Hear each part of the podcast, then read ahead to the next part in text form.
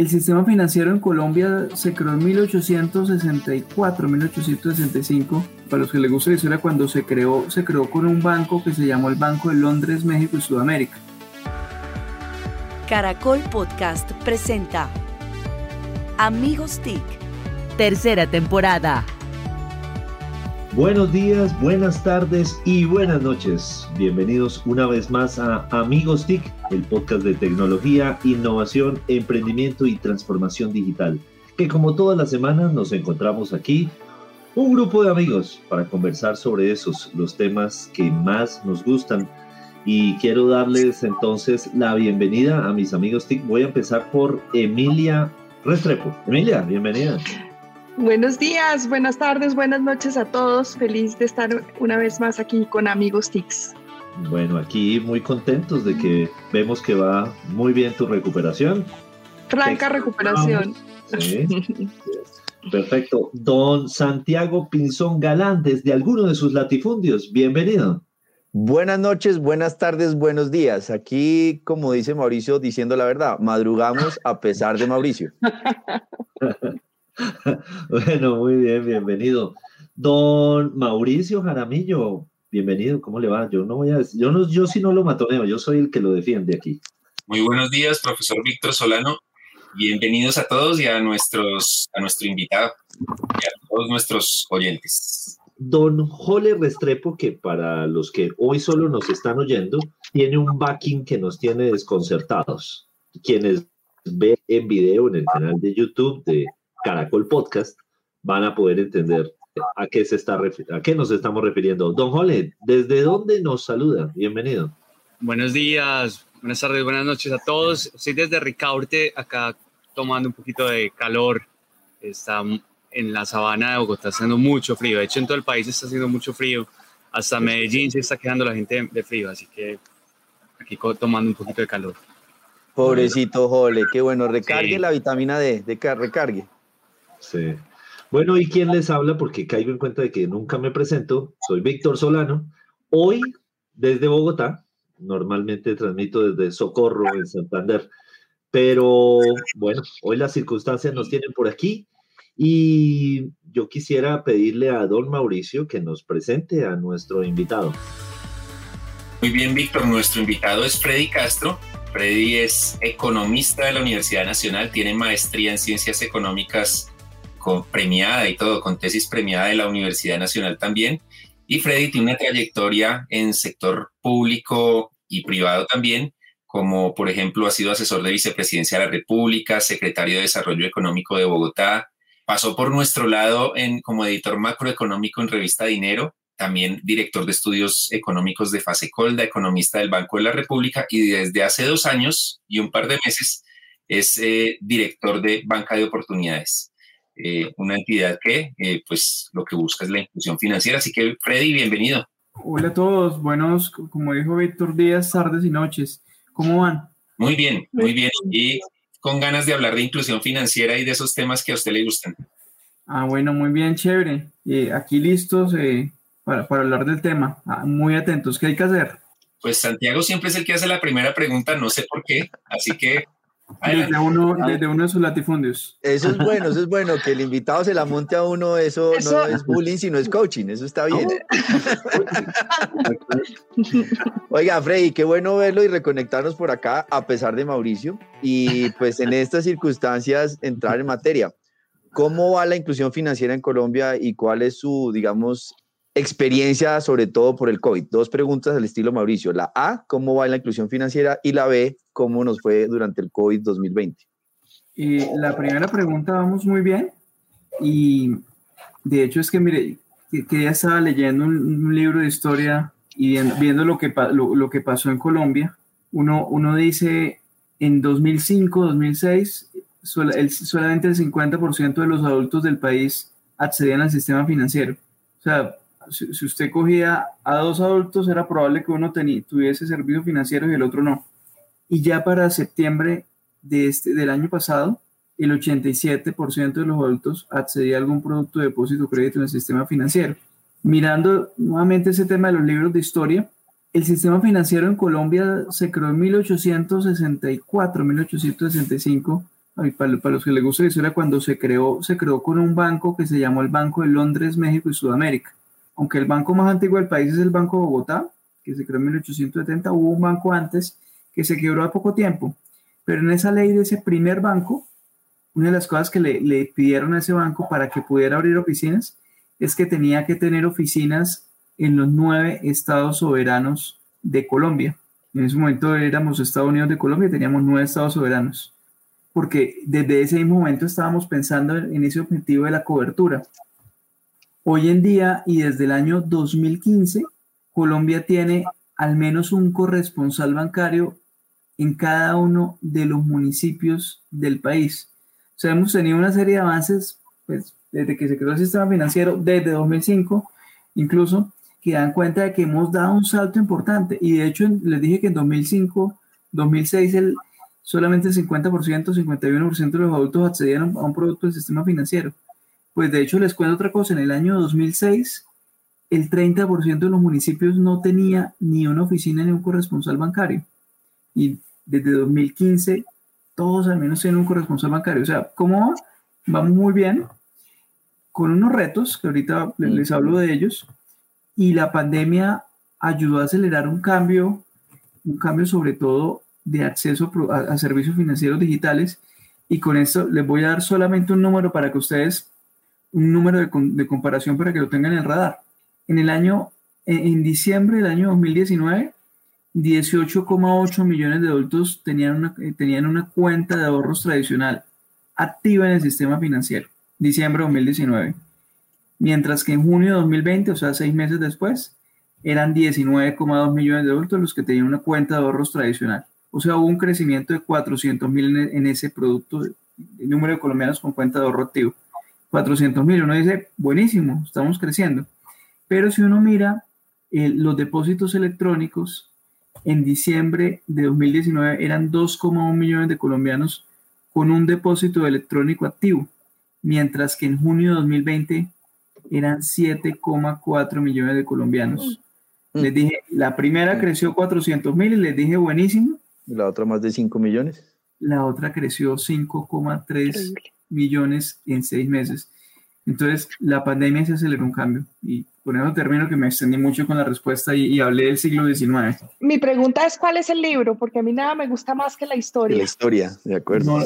Es uno que es uno editado por Carlos Andrés Álvarez, profesor de la Universidad de los Andes. No recuerdo ahorita el nombre, es uno de los que está por aquí atrás. Ahorita, ahora se los paso. No lo, no lo quedas debiendo. Sí, sí, no, no dejemos que Víctor empiece a hablar del tema porque él se acuerda de ese primer banco y hubo unos bancos anteriores. Sí, de hecho, yo le iba a preguntar a Víctor cómo era la atención en ese banco. Yo le iba a preguntar Víctor era, era, el primer, era el primer defensor de, del consumidor en, en, antes de que llegara Jesucristo. Víctor hacía la fila de los mayores de, de, de 70 en esa época. Ellos son unos envidiosos, es porque Víctor era el dueño del banco. No sean envidiosos.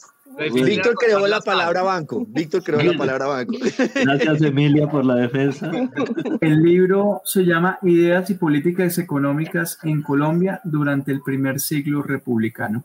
Ideas y políticas. económicas en Colombia durante el primer siglo republicano. Buenísimo. ya empezó el ojo al dato, el primero lo tuvo Freddy. Muy bien si nos das un contexto sobre el Banco de las Oportunidades, qué hace, cuál es su foco, como para luego seguir con la transformación digital del, del banco.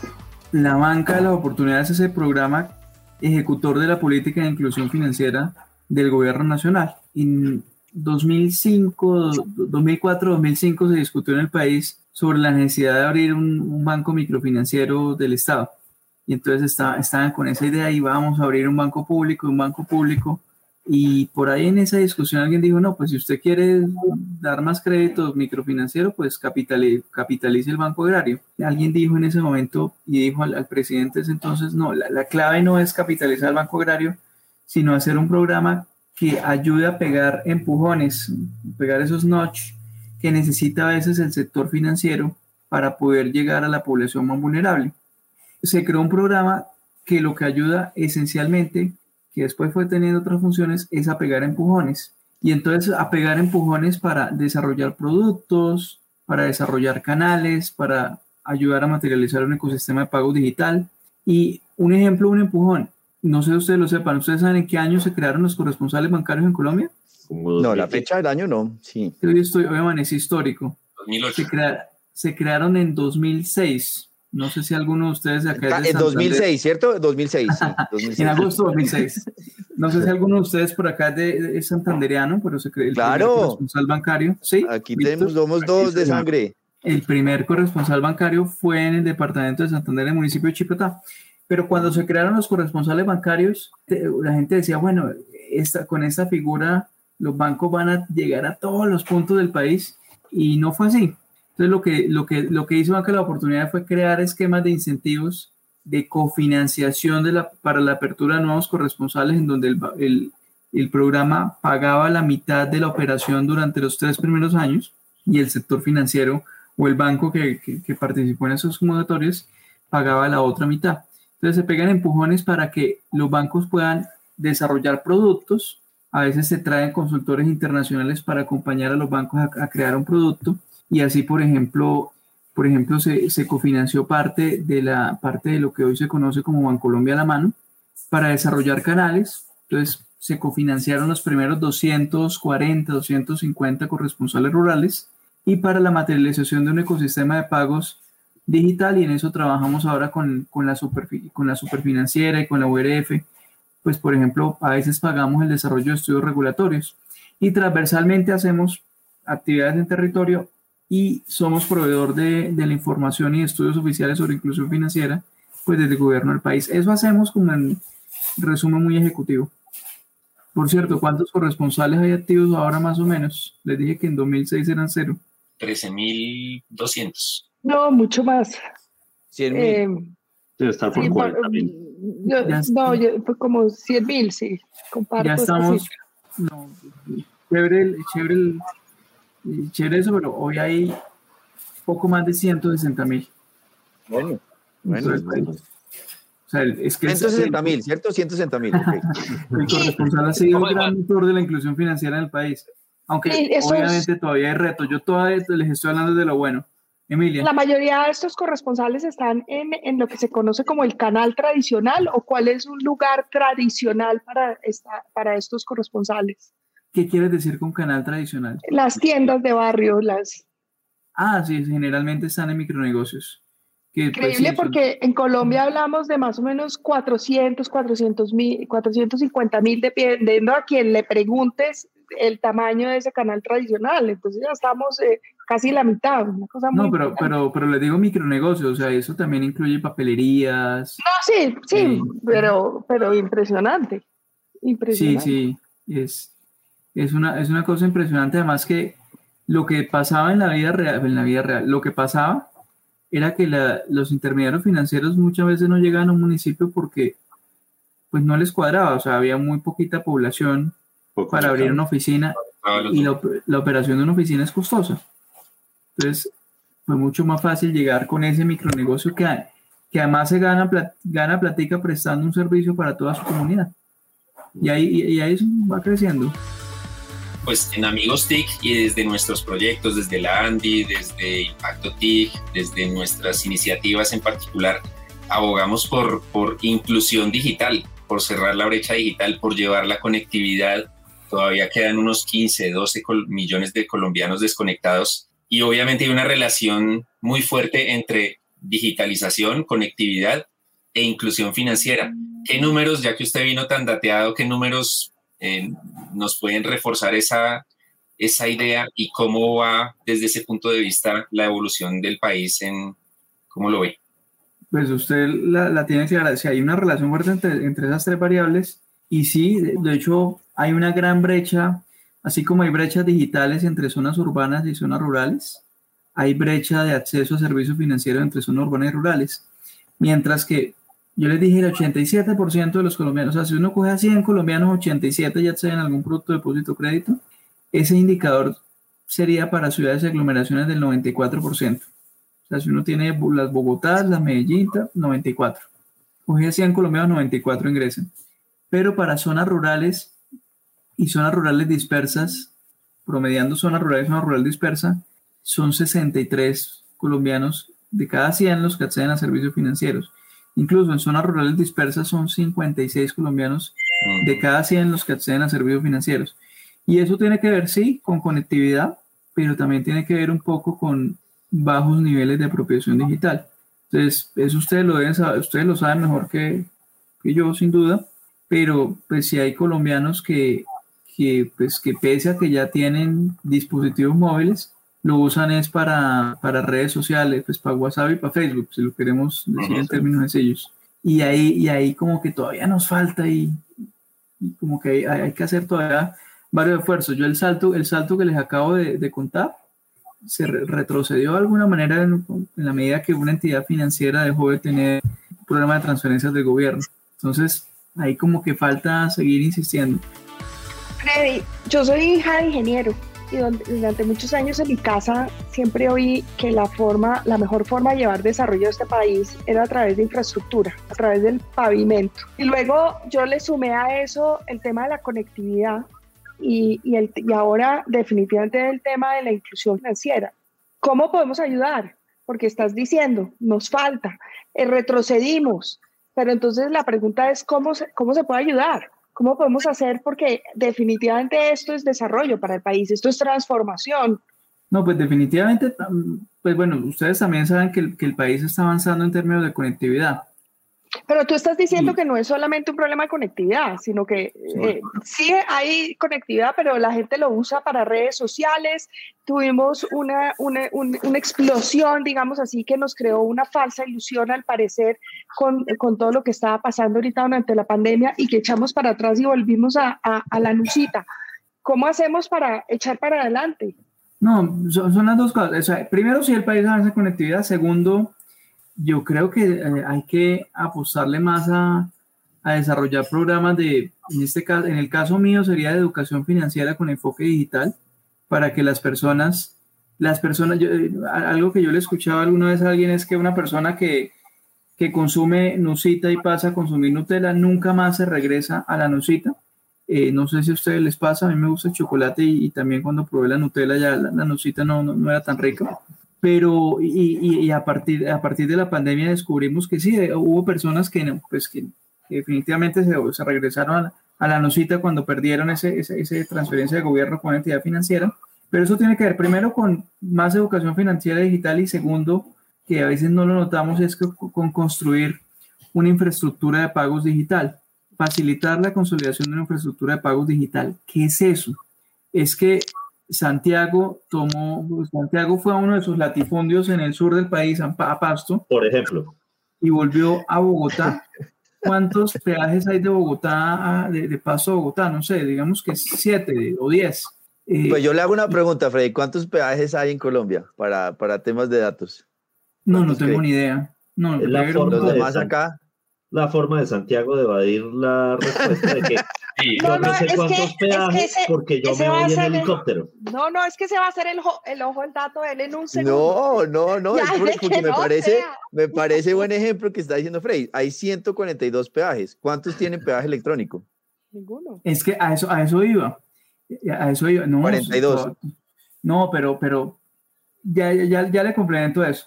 El problema, es que Santi eh, el problema es que Santiago tendría que tener la plata para pagar cada uno de los peajes, pero digo, la plata es el efectivo.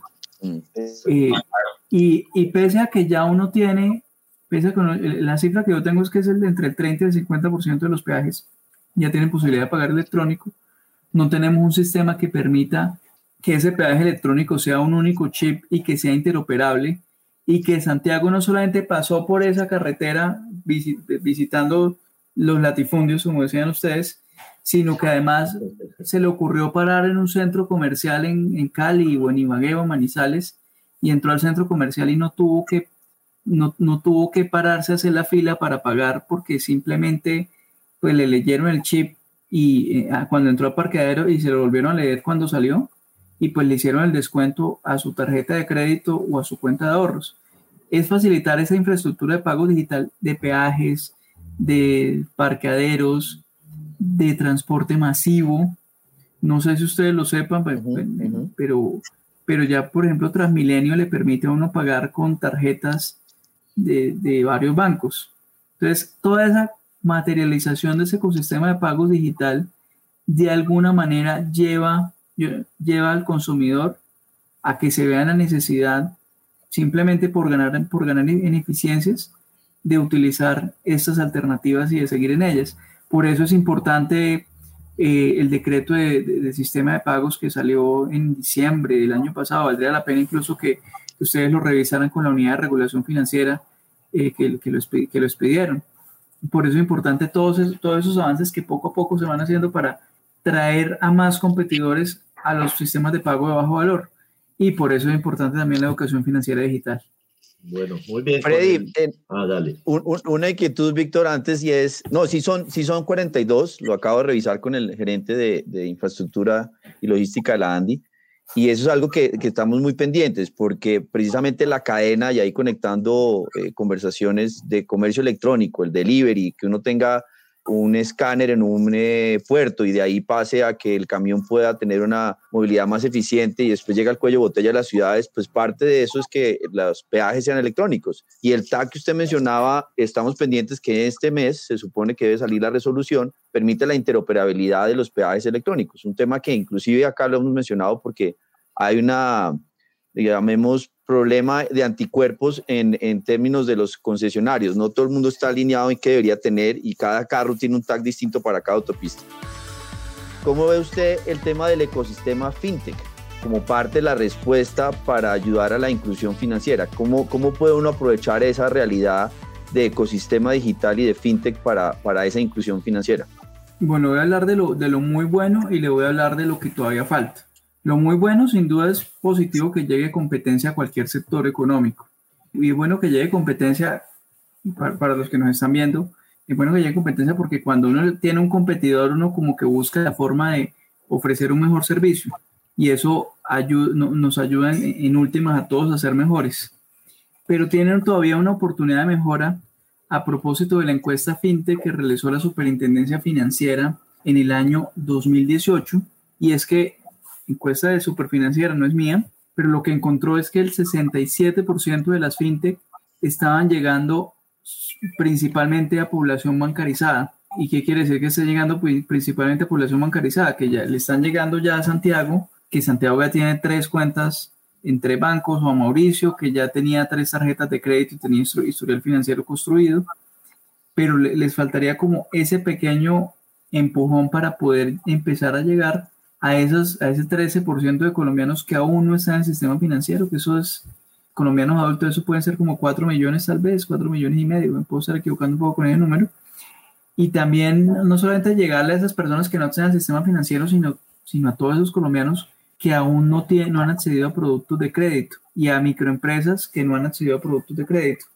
De hecho, yo digo ese, digo ese 87% de colombianos acceden al sistema financiero, eso es, acceso a productos de crédito y depósito, pero solo el 37% de los colombianos accede a productos, de adultos colombianos accede a productos de crédito.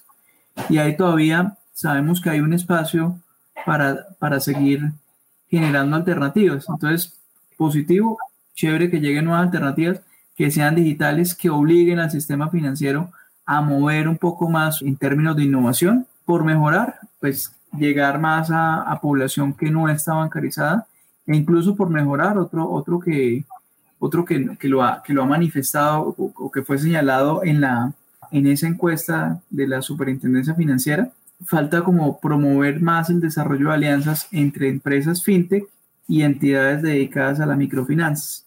Pues es clave que esas entidades dedicadas a las microfinanzas que ya llevan un ejercicio de varios años llegando a las personas puedan eh, empezar a desarrollar otro tipo de soluciones alternativas que incluso le permitan a futuro reducir los costos para en últimas ofrecerle mejores alternativas a los clientes. Y me extendí mucho, perdónenme. Hoy tenemos en Santiago el ojo al dato y ya no el predato. bueno, no, muy sencillo. Ojo al dato, 03. El 03 es el proyecto ley 03 del 2020 que acumula varios proyectos y habla precisamente de plataformas. Es algo que está para discusión en primer debate en esta legislatura y vemos de muy buena manera que dé. Siete, casi ocho años de pendiente en qué va a pasar con el tema de plataformas para la movilidad y tiene otros alcances. Entonces, el proyecto ley 03 del 2020 avanza, es un texto bastante interesante, por ejemplo, de manera muy concreta, elimina el tema de los cupos de taxi y busca otro tipo de acciones para tomar decisiones de fondo. Mientras el mundo avanza a carros autónomos, aquí estamos pendientes de definir eso. Se han tomado decisiones importantes en Gran Bretaña, en otros alcances, pero acá el 03, el proyecto ley 03, tiene una gran voluntad política acumula al menos cinco proyectos de ley en uno solo y estamos muy pendientes de eso en el Congreso. Muy bien, don Santiago. Yo le tengo una pregunta a, Freddy y es, hay retos enormes por, por bancarizar a grandes porcentajes de la población, pero adicionalmente tenemos un porcentaje o un segmento de la población que, aunque pueda, no quiere hacerlo. En la economía minorista se maneja una informalidad en la cual muchos sabemos que, por ejemplo, en grandes centrales de abasto se manejan unas cantidades en efectivo que son enormes, enormes, y se manejan literalmente como plata de bolsillo, pero estamos hablando de unos capitales importantes que no pasan por el sistema financiero. Allí la banca de oportunidades le toca mirar de reojo este fenómeno, ¿o cómo hace? Pues mire, por ejemplo, nosotros trabajamos con la alcaldía de Bogotá en la administración anterior, y eso fue antes de la pandemia, fue una maravilla, en una, entidad que se llama el Instituto para la Economía Social, no sé si ustedes lo conocen, que administra las plazas de mercado. Pues nos fuimos con varias entidades financieras a llevar allá pagos digitales. Al principio fue difícil, no nos paraban bolas y decían, eh, pues aquí toda la vida esto se ha hecho de otra manera. Y poco a poco empezaron a recibir que código QR y no sé qué y, y todo. Y a partir de la pandemia empezaron a darse cuenta que eso era importante y nosotros sabemos de casos de personas que dijeron lo que a nosotros nos salvaron en términos, lo que nos salvó en términos de ventas fue tener ese tipo de alternativas. Yo creo que es algún cambio que se va dando y para eso hay que seguir promoviendo esa materialización de ese ecosistema de pagos digital para que ellos tengan, estén obligados a pagarle al señor del, al proveedor con una alternativa digital porque es que el proveedor pasó por los no sé cuántos peajes de pasto a, a, a Bogotá y pues necesita eso para poder pagar después peajes o gasolina, etcétera. Freddy, pregunta corta. A, B y C. ¿Qué, ¿Qué, falsas creencias y qué creencias reales frenan ese, ese uso de la banca? Es decir, muchos dicen, no, yo si yo recibo pago electrónico, entonces la DIAN me va a caer y entonces prefieren el efectivo a pesar de los inconvenientes del efectivo. ¿Hay algunas falsas creencias que en esa educación financiera deberían desmontarse? Pues le tengo ahorita en el radar dos. Una de costos.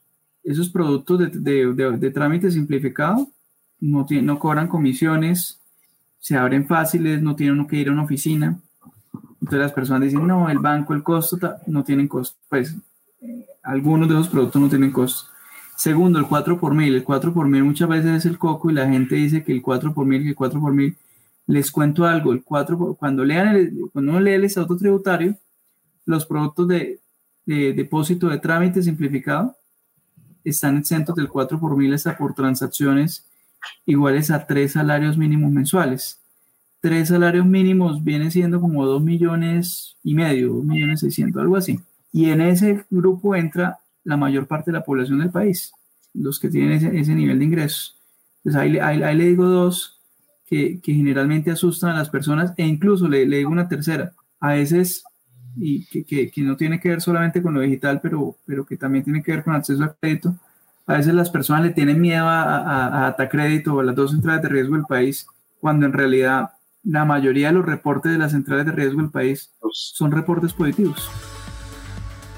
Bueno, y a esta hora, ¿qué se está preguntando y qué estará pensando Víctor Solano? Muchas gracias, don Jole.